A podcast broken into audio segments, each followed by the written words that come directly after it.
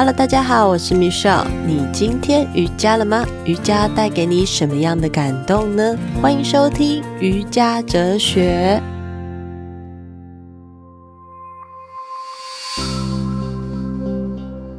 Hello，各位听众朋友，大家好，我是 Michelle。上周的你过得如何呢？也许我们可以每一天在我们睡前都可以想一下，我们今天到底做了哪一件事情是值得开心的呢？即使是非常非常小的事情，我会这么说啊，是因为呃，我的小孩在睡觉的时候，我都会请他们告诉我，哎，今天最开心的事情是什么呀？今天最想感谢的事情是什么呀？也许是感谢一个人，也许是感谢有人煮饭给你吃。也许是感谢今天太阳公公的太阳照得我暖乎乎的，心情很好。我想告诉孩子的是，每一个日常，每一件事情都不是偶然发生的，这些发生在我们身上，都是给我满满的滋养与关爱，所以我们更应该。常常保持感恩的心情来对待这些所有周遭在我们身边发生的事情。我很开心，大概我这样落实一年之后，我的孩子他会主动的去告诉我说：“妈妈，今天晚上你怎么没有叫我们做感恩呢？”有时候当我听到这个时候，我就啊，我忘记了，或者是真的我太累了。可是，当他们这样回馈给我的时候，我会觉得，嗯，我好像做到了一件很棒的事情，所以我也会感恩曾经的我想到这个很棒的点子。但今天呢，我想跟大家聊聊的，就是关于儿童瑜伽这件事情。对我来说，我自己的感受是，最近我在教儿童瑜伽的时候，嗯，真正来上课的学生真的不多，会想要让孩子上儿童瑜伽的家长也真的不多。毕竟孩子要上才艺课，付费的是家长嘛。那为什么会普遍的家长比较少让孩子接触儿童瑜伽呢？我当时在学习儿童瑜伽的时候，我们班拿师资的老师大概有二十位，蛮多老师真的很用心在经营儿童瑜伽这一块，也蛮多妈妈们愿意为了自己的孩子而付出时间来学习什么是儿童瑜伽正规教学的方式。这样子，当我毕业之后，我开始接课程。我发现我学完有有一种感觉，一直都有一种感觉，那就是我希望儿童瑜伽的瑜伽元素可以真正的让孩子感受到什么是瑜伽。对我来说，可以让孩子更安全的进入一个体位法，这件事情很重要。也就是因为这样的一个念头。让我去拿了成人瑜伽的师资，一切都有很好的安排。所以，当我学习完儿童瑜伽之后，接着拿成人瑜伽的师资，我开始慢慢去了解瑜伽这个市场，瑜伽带给我，甚至我的家庭的变化到底是什么。之前在一些会馆单位在开办儿童瑜伽的时候，常常会遇到人数不足这个问题。我那时候就一直很好奇，如果这个市场是这个样子，那为什么会有那么多的妈妈们，嗯，幼儿教育的老师，还是愿意来成为瑜伽老师，还是相信儿童瑜伽是可能的？对我来说，那就是他们看见儿童瑜伽带给孩子们的好处。到底为什么儿童瑜伽可以帮助到孩子呢？不知道听众朋友，你听到节目的时候，在讲儿童瑜伽，你是会把孩子送来上儿童瑜伽的吗？还是你会把一堂课的钱拿去应用在学英文、学数学，甚至学作文呢？嗯，这个问题刚好在上个礼拜的时候，有个家长，呃，我们在聊天，他的他的孩子是在我的儿童瑜伽课程里头蛮稳定的孩子，身体小朋友基本上他们都很柔软，但是常常小朋友的问题点，可能站姿，可能坐姿，或者是他的肌耐力比较不足。所以我都会去思考，我如何去帮助到这些学生、这些孩子们。我跟他们讨论了几个一个现象，就是目前在市场的现象，为什么学习儿童瑜伽的人数比较少的原因。我们在讲第一个，就是不一定家长他可以完全理解儿童瑜伽是什么。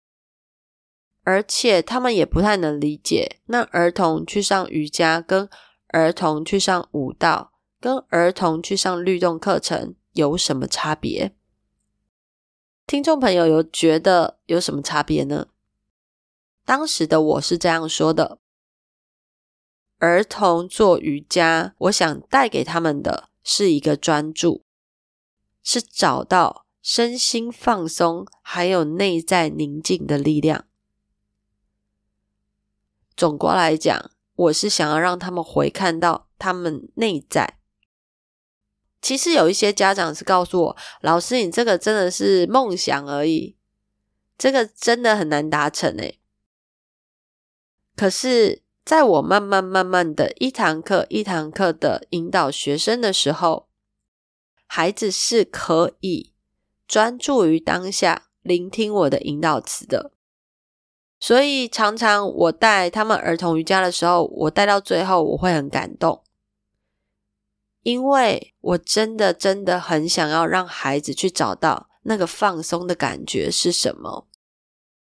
甚至前不久，一个孩子上完我的儿童瑜伽，我们在做大休息的时候，他突然有一个声音出来，就是啊，很放松的感觉。我后来事后问他：“你刚刚的哈这个声音是什么啊？”这个小女孩跟我告诉我说：“老师真的很放松诶。”我听到的时候真的很开心。我发现原来我这样子的一个目标是正确的，对我而言是我想要达成的一个目标。那第二个问题是。小孩子真的可以静心吗？他们真的安静的下来吗？许多家长其实是抱持了怀疑的心情看待的。关于这一点，我非常有体悟，因为我是两个小男生的妈，他们非常非常非常的调皮，也因为调皮，所以非常有活力。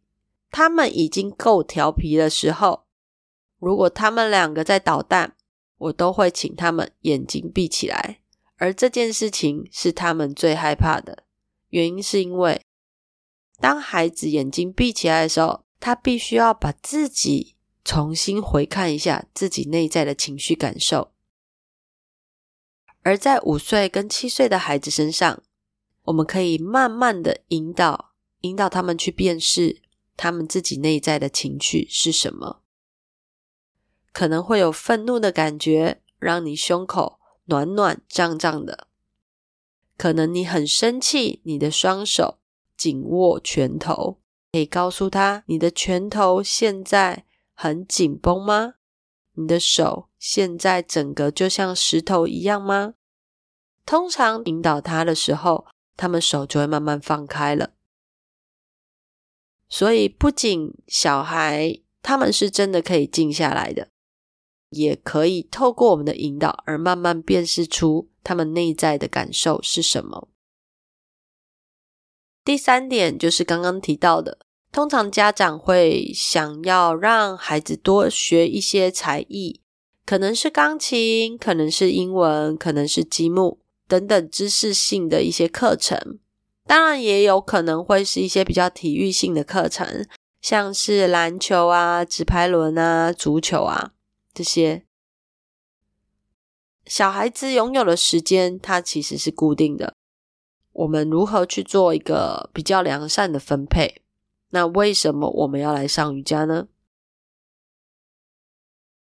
在第四点，像刚刚讲到了这些才艺课，它比较可以看到，嗯，小孩子的快速的一个外在的变化，我们的成绩可以立刻有一些转变。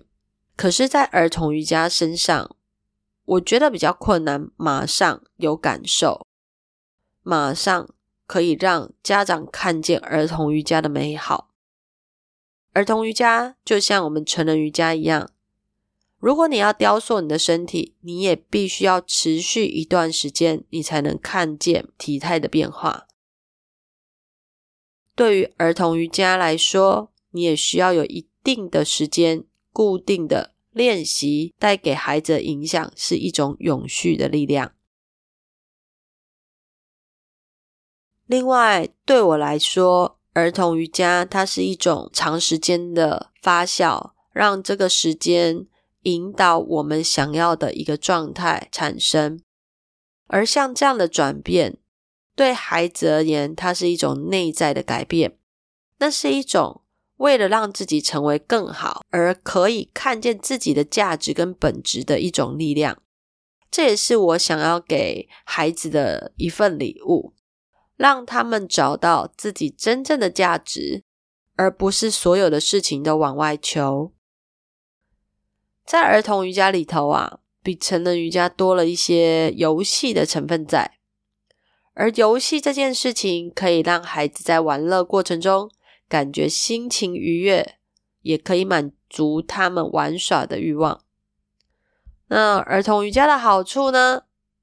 就是它可以减缓儿童的焦虑感受，调整他们一些受到挫折的这一些经验，让他们心态做转换，也让他们创造更有弹性的一些想法。当然，也可以学习到更多解决问题的一个心态。我自己是觉得对，不只有对身体有帮助，身体的体态有帮助。对于孩子的认知发展也是很有帮助的，所以啊，我所认为的儿童瑜伽是来自于孩子内在愿意的动机，他们愿意自动自发的去做，并不是我们去强迫说，来，你就是要上课，来，你就是要做什么。像之前有一堂亲子瑜伽课的时候，孩子们上一上，他们就在教室里跑来跑去，玩开了。那我自己呢，要身为一个瑜伽课程的老师，看到孩子跑来跑去，那么家长们一直在有几个就是会这样想要追他的小孩，我们去创造一些吸引他们的目光，所以只要我们大人稳稳的在这块空间里头，持续的不间断的去做我们想要做到的动作，那么孩子。就会被我们吸引，而他们就会愿意产生自主学习的机会。在儿童瑜伽里头，充满了动和静、伸展跟放松，还有各种体位法的变化，所以孩子们可以学习到，诶，如何发挥创造力跟想象力，就像是蛇式还有猫牛呼吸法里面运用到的，就是蛇。还有猫，还有牛的体态，我也会引导孩子们。诶，我们去观察看看，每一个人的动作都不一样，但都是我这个老师讲出来的呀。所以我们要去尊重别人这个动作，我们不需要带着批判，带着怀疑。